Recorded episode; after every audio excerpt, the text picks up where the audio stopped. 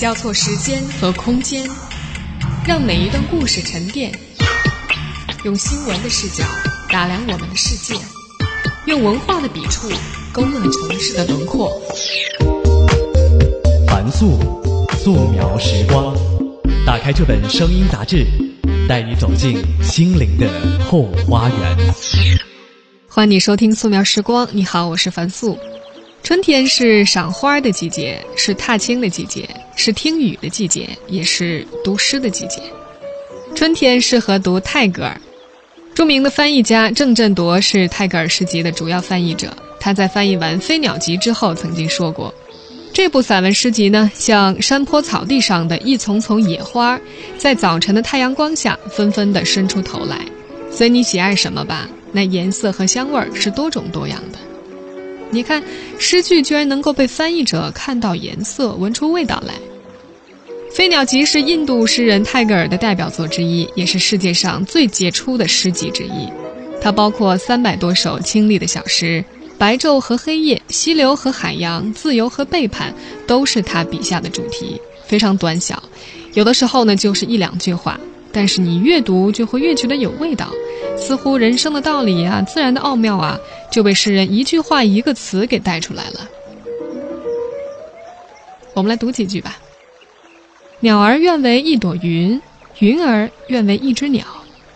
小花问道：“我要怎样的对你唱，怎样的崇拜你呢？”太阳啊，太阳答道：“只要用你的纯洁的素朴的沉默。”夏天离群漂泊的飞鸟飞到我的窗前，鸣啭歌唱，一会儿又飞走了。而秋天的黄叶无歌可唱，飘飘零零，叹息一声，又落在窗前了。神自己的清晨，在他看来，也是新奇的。是生如夏花之绚烂，死如秋叶之静美。在死的时候，众多合而为一；在生的时候，一化为众多。神死了的时候，宗教便将合而为一。这些呢，全部都是选自于《飞鸟集》的诗句。泰戈尔一八六一年五月七号出生在当时的孟加拉省的一个富裕家庭，一九四一年八月七号去世，享年八十岁。一九一三年，他以长诗《吉檀迦利》成为第一位获得诺贝尔文学奖的亚洲人。他的诗呢，在印度享有史诗一般的地位。泰戈尔不仅是诗人，还是哲学家、教育家、小说家、剧作家、散文家、作曲家、天才的画家和社会活动家。他的论文涉及文学、政治、文化、社会变迁、宗教信仰、哲学分析、国际关系以及其他众多领域。他还是一个相当多产的艺术家。在六十多年的艺术生涯中，创作了两千五百首歌、两千多幅画、《吉檀迦利》《新月集》《飞鸟集》等五十多卷诗歌、四十多种戏剧、一百多篇的短篇小说、十二部长篇小说，还有大量的随笔、日记和通信，一共近两百本书。当然，一般认为呢，泰戈尔首先是个诗人，他自己有过一段陈述。我觉得我不能说我自己是个纯粹的诗人，这是显然的。诗人在我的中间已经变换了式样，同时取得了传道者的性格。我创立了一种人生哲学，而在哲学中间又是含有强烈的情绪的质素，所以我的哲学能歌咏，也能说教。我的哲学像天际的云，能化成一阵时雨，同时也能染成五色彩霞，以装点天上的盛宴。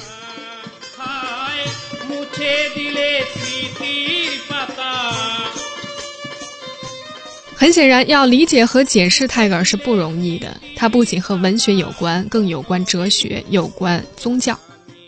爱尔兰诗人叶芝给《吉檀迦利》的初版本曾写过一篇序，他认为泰戈尔继承了一个诗和宗教同为一体的传统，从有学问和没有学问的人们那儿采集了比喻和情绪。中国另外一位翻译泰戈尔作品的大家吴岩先生，就是按照叶芝提供的这条线索去找书看，特别是找泰戈尔自己写的东西看。他说呢，还是要让泰戈尔来解释泰戈尔。后来吴岩呢，把研读和翻译泰戈尔的心得整理成了一篇文章，叫做《望霞听雨札记》。接下来的时间，我们一起跟着吴老的思路去尝试品读泰戈尔作品当中的深意。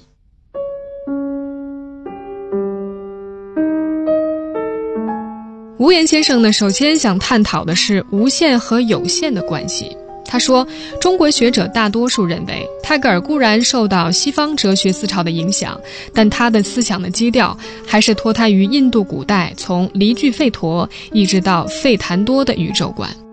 这种宇宙观主张宇宙万有同源一体，梵就是宇宙万有的统一体，世界的本质。人的实质也好，自然或现象世界的实质也好，两者都是世界本质泛的一个组成部分，互相依存，互相关联。泰戈尔把梵或神看作是最高真实，在不同场合用世界意识、最高意识、无限人格、绝对存在等等不同的名称来称呼它，解释也不尽相同。泰戈尔以作为最高意识或最高人格的范或神为一方，称之为无限；以作为复杂的自然或现象世界以及个人的灵魂或精神为另一方，称之为有限。无限和有限之间的关系是他哲学探索的中心问题，也是他诗歌里面经常触及的问题。泰戈尔在回忆录中复述歌剧《自然的报复》的故事。说是一个小姑娘把修道士同无限的交往中召回尘世，让他落入人类爱的枷锁中。修道士回来之后，认识到伟大存在于渺小之中，无限在有形的界限之内，而灵魂的永久自由则寓于爱之中。只是在爱之光中，一切有限才融入无限。这里的修道士的认识，其实就是泰戈尔的宇宙观的基本观点。中国古代的诗人大多哲学思想平易，宗教情操淡薄，对山水和自然界的爱好往往出于情趣的默默契合，至多也不过流露出一点禅趣。几乎没有人把大自然看作是神灵的表现，并在其中琢磨出不可思议的妙谛。泰戈尔则不然。这位主张少年时期不妨过一段修道士的生活，自己也经常要静坐默想的诗人，他可认为人凭借五官的直觉，遇到自然界或现象世界的色彩、光明、声音、运动，便是一大喜悦，因为他由此听到、感受到了无限或最高真实的呼唤或者讯息。人的创作灵魂对无限或最高真实的呼唤或讯息做出感应，发出诗歌或者创作出其他艺术品来，就是对世界的一种奉献。对这样的创作过程，泰戈尔还有一个更加简单明了、更加形象化的说法，那就是世界的土气在我们心灵的芦笛上吹奏着什么样的调子，文学就努力反映那个曲调。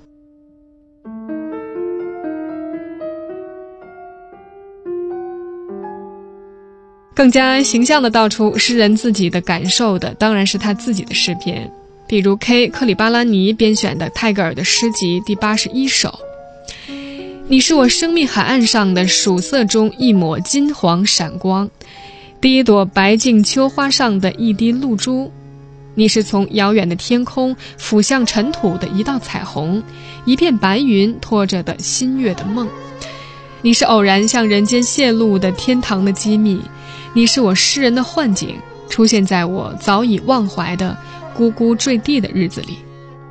你是那永远不准备说出口的话，那以镣铐形态到来的自由，因为你为我打开大门，让我深入生气勃勃的光明之美。这首诗里的你，尽管泰戈尔没有点名，吴先生以为其实他指的就是无限给诗人传达的秘密。讯息和幻景，就是梵或神或最高真实的呼唤。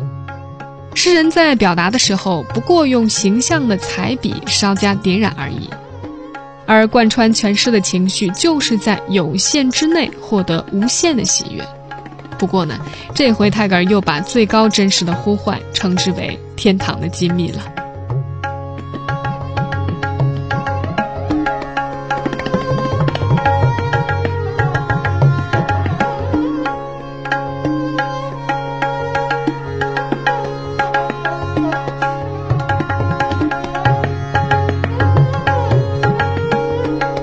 先生接下来还探讨了泰戈尔作品里神和人之间的关系。泰戈尔笔下的神或者上帝，可不是基督教的上帝，或者是伊斯兰教的真主，也不是印度教的大神。泰戈尔的神和无限梵是同义词，有时候呢，他也称之为最上的人或无限的人。泰戈尔的神可以追溯到印度中世纪信奉黑天的毗湿奴派等等。这些教派的宣传者有不少是诗人，他们的神不是抽象的，而是人间的灵肉结合的。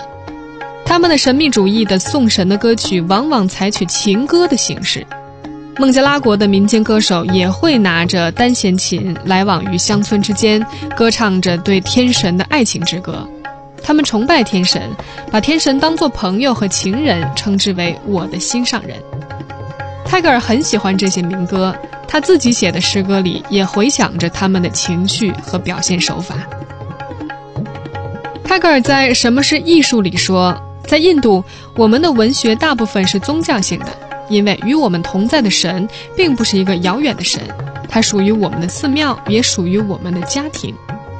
我们在所有恋爱和慈爱的人性关系中，都感觉到它与我们亲近；而在我们的喜庆活动中，它又成了我们的主宾。在开花与结果的季节，在雨季到来的时候，在秋天的累累果实中，我们看到了它的披风的边缘，而且听到了它的脚步声。在我们所崇拜的一切实在对象中，我们崇拜着他；在举凡我们的爱是真挚的地方，我们爱着他；在善良的女人身上，我们感觉到他；在真诚的男人身上，我们认出了他；在我们的孩子身上，他一次又一次的再生，那永生的孩子啊！所以，宗教歌是我们的情歌。诗人这一段阐释印度的神和宗教文学的话，对我们理解和领会吉檀迦利等等诗集里的颂神诗以及颂儿童诗之类，都是很有启发性的。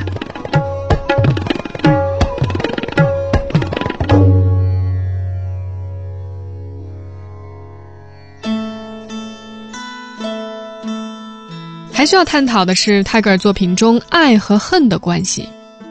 泰戈尔相信宇宙万有的基本精神是和谐与协调。他认为，佛陀宣讲和谐的关系时，讲的不仅是人类的和谐关系。完美的自由处在一种完美的和谐关系之中，并不在于仅仅砍断束缚。从这个哲理源泉里便流出了他那爱的福音。只有通过爱，才能获悉世界的意义，因为世界是一种爱的表现。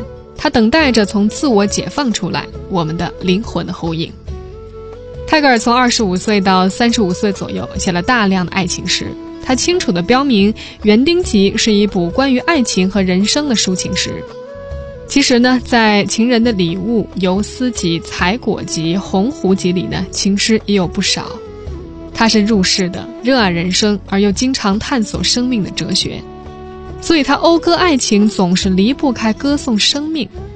他理想中的爱情是纯真、节制而又充满生命力的。他对神说：“我不要漫无节制的爱，它不过像冒着泡沫的酒，转瞬之间就会从杯中溢出，突然流失。请赐我以这样的爱，它清洁纯净，像你的雨，造福干渴的大地，注满家用的陶罐。”请赐我以这样的爱，它渗透到生命的核心深处，由此蔓延开来，仿佛看不见的树叶，流遍生命之树的压枝，使它开花结果。请赐我以这样的爱，它使我的心因充满和平而长保安宁。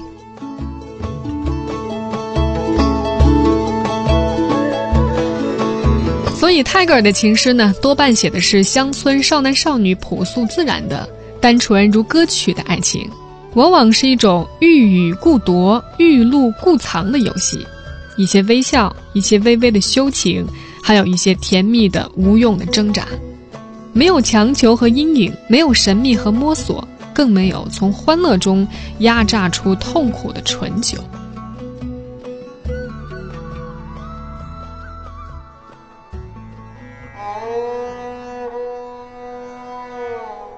作为人道主义者和爱的诗人，泰戈尔自然不仅是书写男女之间的深情热爱，他的爱要广泛的多、宏大的多。泰戈尔爱众生，在他看来，既然众生都是梵或神的变体，那么每个人都应该是自由平等的。他怀着忧国忧民的深情说道：“印度在没有摆脱个人和集体的愚昧，普通的人民不被看作真正的人的情况下，地主把他们的农奴仅仅看作他们的一部分财产，强者践踏弱者被认为是永久法律的情况下，在高种姓轻蔑低种姓像牲畜一样的情况下，是永远不能独立的。”他的信念是。人类的历史耐心地等待着被侮辱者的胜利。泰戈尔还认为，印度由于长期受到封建主义和殖民主义的统治，权欲横流，社会风气搞坏了，人的精神受到金钱和物质刺激的腐蚀，麻木不仁。不仅人受到人的奴役，连人也被物质主义所奴役。对此，泰戈尔有他自己的一套说法。他说。我们生活于其中的那个物的世界，在他同爱的世界之间断绝交通的时候，便失去了它的平衡，于是就引起了那可怕的战斗、妒忌和压迫。我们痛苦地意识到这种事情的邪恶。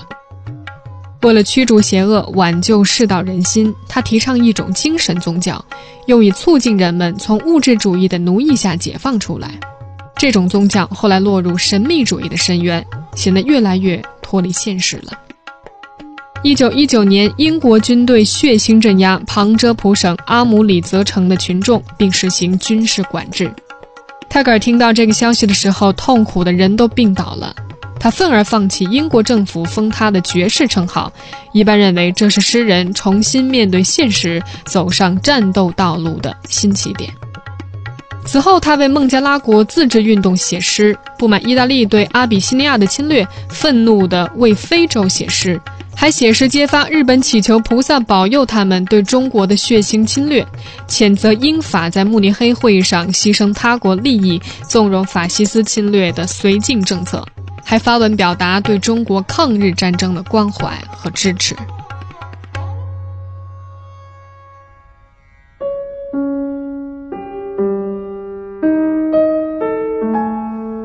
但凡伟大的作品、伟大的作家，一定会探讨生和死的关系。而在泰戈尔的笔下，这组关系呢，无言印象深刻的是这样一个故事。泰戈尔写过一个诗句，叫做《春之循环》。国王头上长出了白发，觉得死亡在敲门。为解除国王的烦恼，诗人给他演了一个戏。每幕戏的大门呢，都是用歌的钥匙打开的。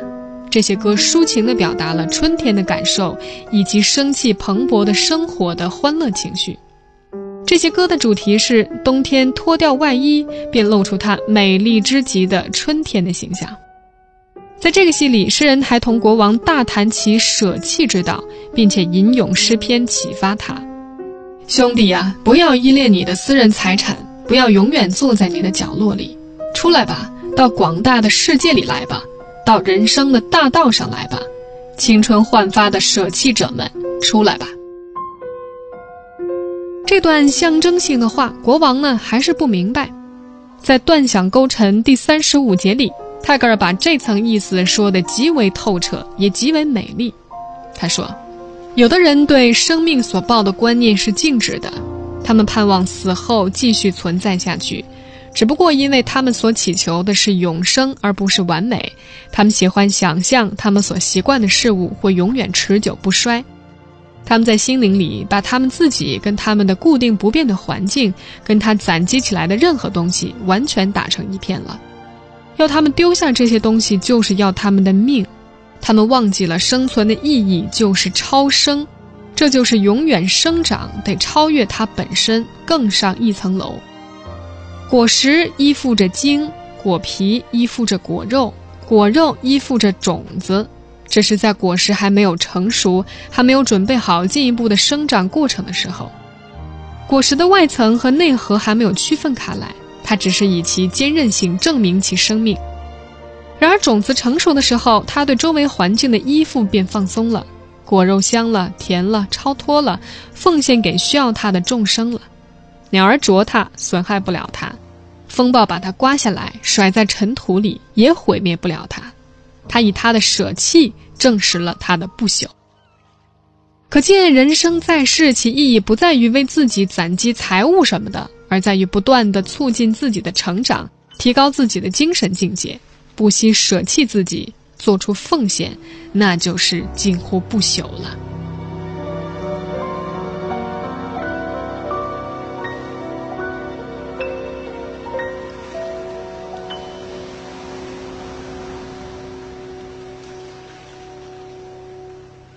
无言先生在这篇《望霞听雨札记》的最后写道：“一九四一年五月六号，泰戈尔八十岁。他在他最后一个生日里写下的诗篇中说：‘今天逢到我生日的晨光，我已经没有指望了。今天我的袋子是空空的，一切我必须给的，我通通给掉了。’泰戈尔已经以他的大量奉献证明了他的不朽。”所以，他平静而从容地准备随身带些友爱，带些宽恕，坐上小舟，做最后一次横渡，迎他那终点的无声节日。一九四一年八月七号，他溘然长逝了。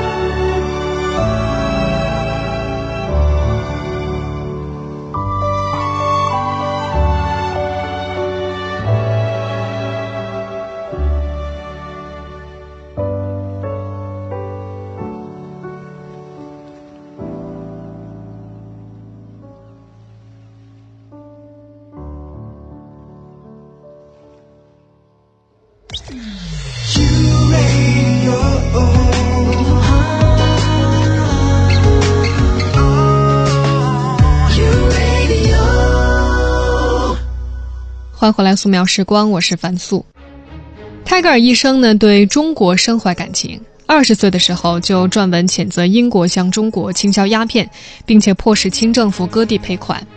一九一六年，他在日本发表演讲，谴责日本侵略中国山东。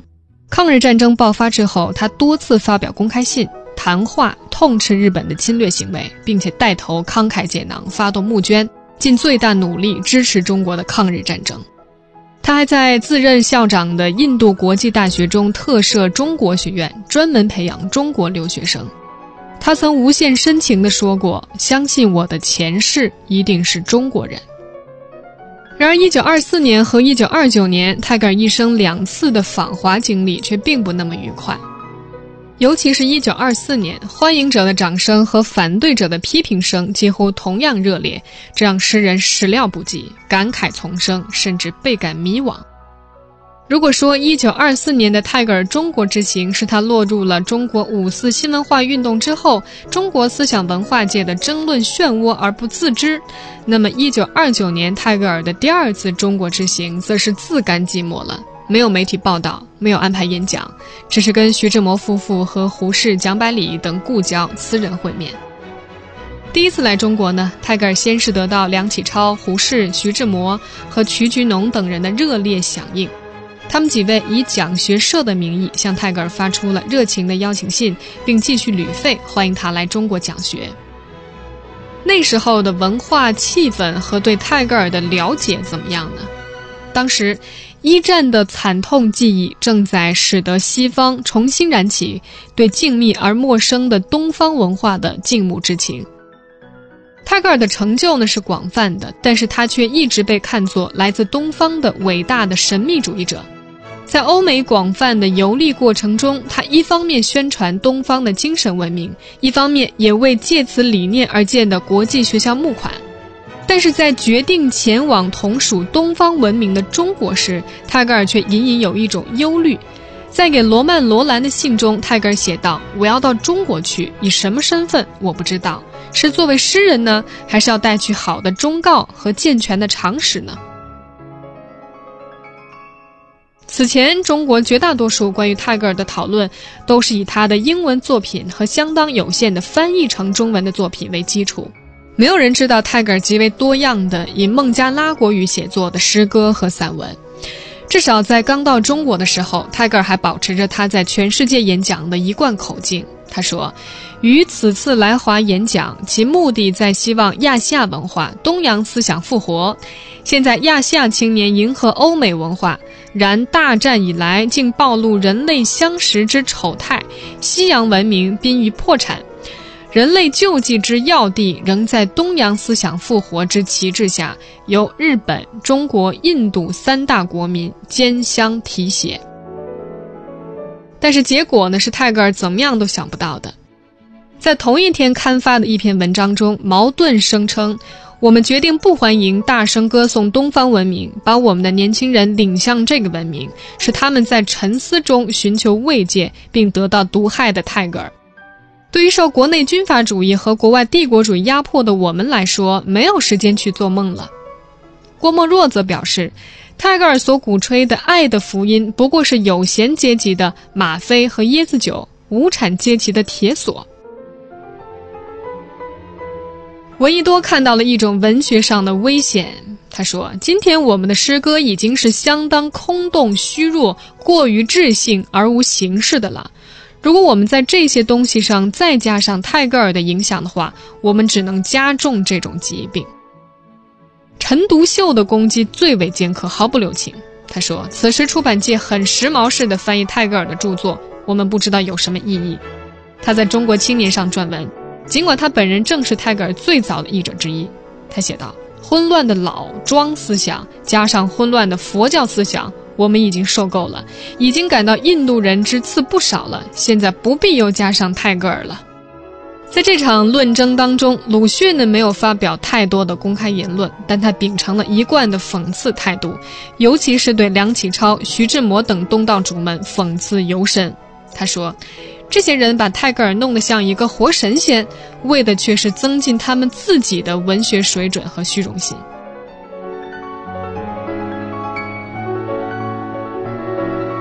到达上海后的第一次谈话，泰戈尔就谈到了一种紧张的情绪。他决定以诗人的身份化解这一危机。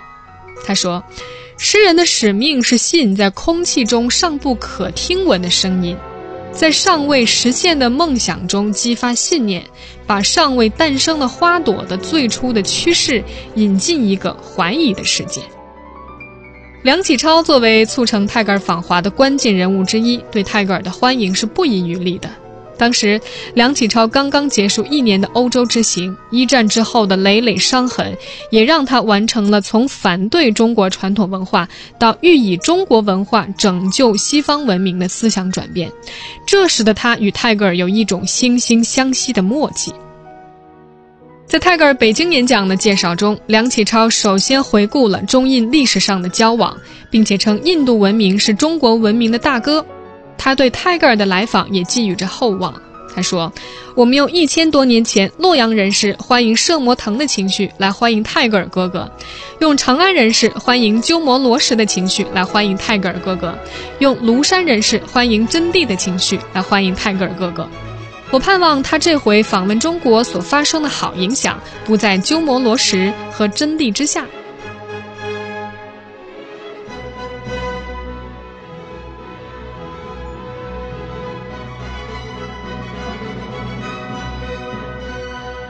与梁启超一样，同样对泰戈尔表示欢迎的，还包括梁漱溟和辜鸿铭等一批与泰戈尔同具东方文化认同感的人，但他们与泰戈尔也存在着分歧。在梁漱溟看来，印度文化不可能挽救西方的精神危机。他说：“印度文化只在遥远的未来，代表现在文化的是中国。”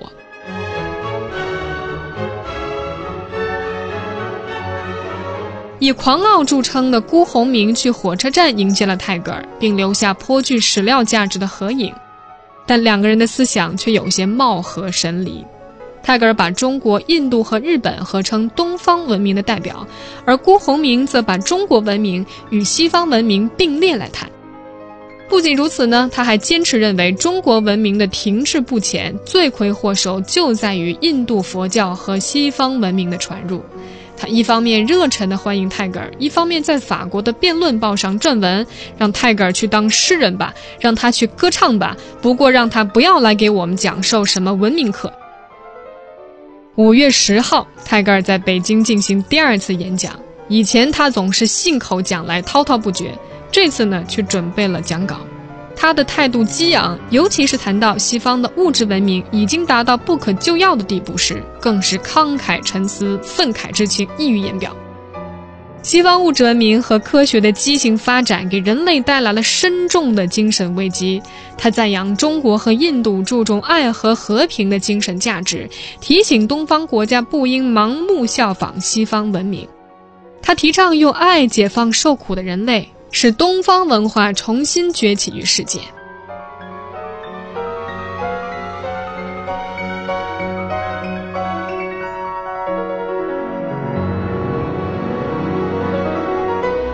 在泰戈尔的演讲即将结束的时候，场中就有人开始散发送泰戈尔的传单，一时间会场出现骚动。传单中罗列了泰戈尔的几条罪状。其中一条是泰戈尔先生盛赞梵天的隐忍，因此我们抗议，以一切受压迫的人的名义，以一切受迫害的阶级的名义抗议泰戈尔先生。我们还要抗议邀请泰戈尔来，以这样的方式催眠和毒害中国青年的那个半官方的文学界，这些文人用他的才干来向中国的青年灌输他的保守和反动的倾向。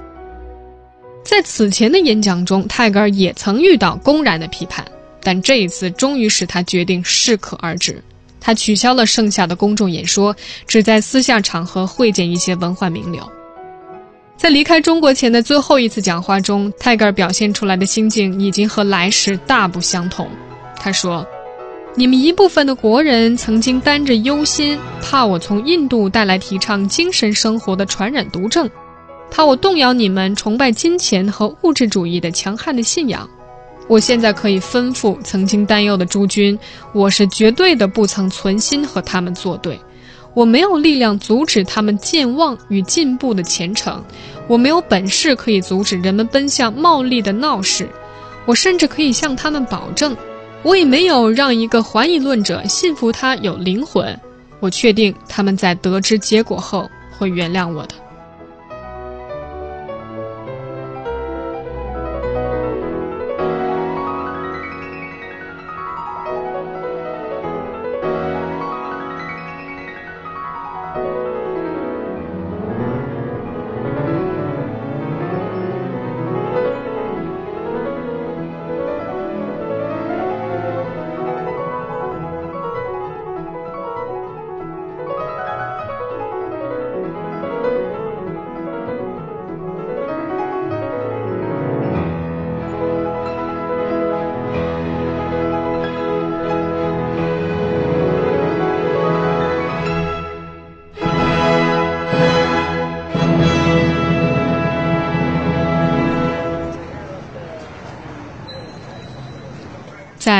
十六年之后，二零一零年举行的“从西天到中土：印中社会思想对话”中，印度当代最重要的知识分子之一帕沙查特吉以泰戈尔“中国和对民族主义的批评”为题，重新谈起了泰戈尔一九二四年的中国之旅。他认为，八十年后旧事重提的意义在于。无论在印度还是在中国，泰戈尔访华引发的问题如今依然存在，也就是我们应该如何审视西方和现代性。他说，印度和中国有很多的相似之处。当我们转向西方的时候，反而会发现，在他们的历史中找不到我们当下的困境，他们对我们的境遇也不感兴趣。查特吉说。我对西方历史经验很清楚，但他们能提供的经验和答案并不能让我信服，也并不完全适用于我们。查特吉的观点得到了一些中国知识分子的回应。复旦大学哲学系教授张汝伦说：“任何一个伟大的思想家都要把本民族的历史经验能够变成思想，而今天的中国正缺乏这样的思想。当我们对中国的现代性进行反省，并反思当今如此众多的现代问题，便发现其中很大的阻碍是我们很难回到自己的现实，也没有办法有效地使用民族传统中的资源。印中社会思想对话的发起人之一，香港学者张颂仁说：“历史明明摆在眼前，但我们进不去。这个阻碍很大程度上源于我们对于西方的迷恋。”借此，张颂仁进一步阐释了在当今时代中印对话的意义。精英要重新在已经被刷洗过的历史中捡拾精华，重新向被驯服的民众学习，并向发达和未发达的非西方世界取经。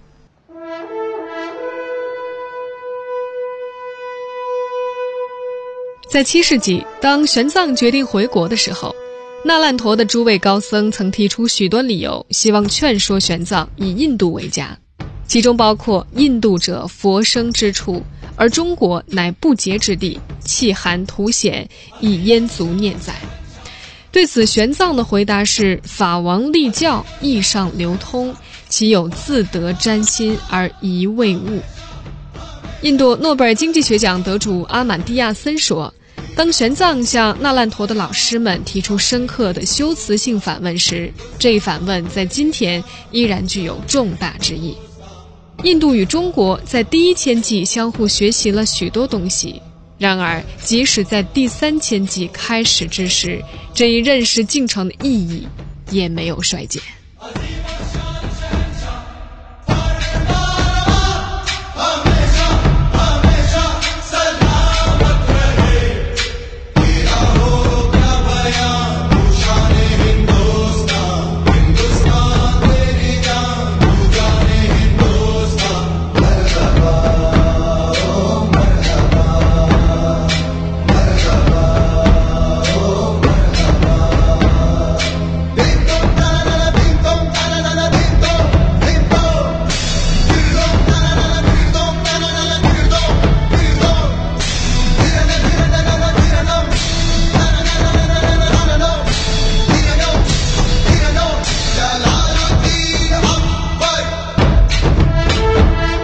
以上就是本期素描时光的全部内容，感谢大家的收听。还是老办法，如果有任何想说的、想提意见的、想分享感受的，都可以在微博、微信上找到我。微博呢是凤凰 U Radio 中横线凡素，微信呢是 Ivana 凡，怎么拼？I V A N A F A N。我们网上再聊，下期见，拜拜。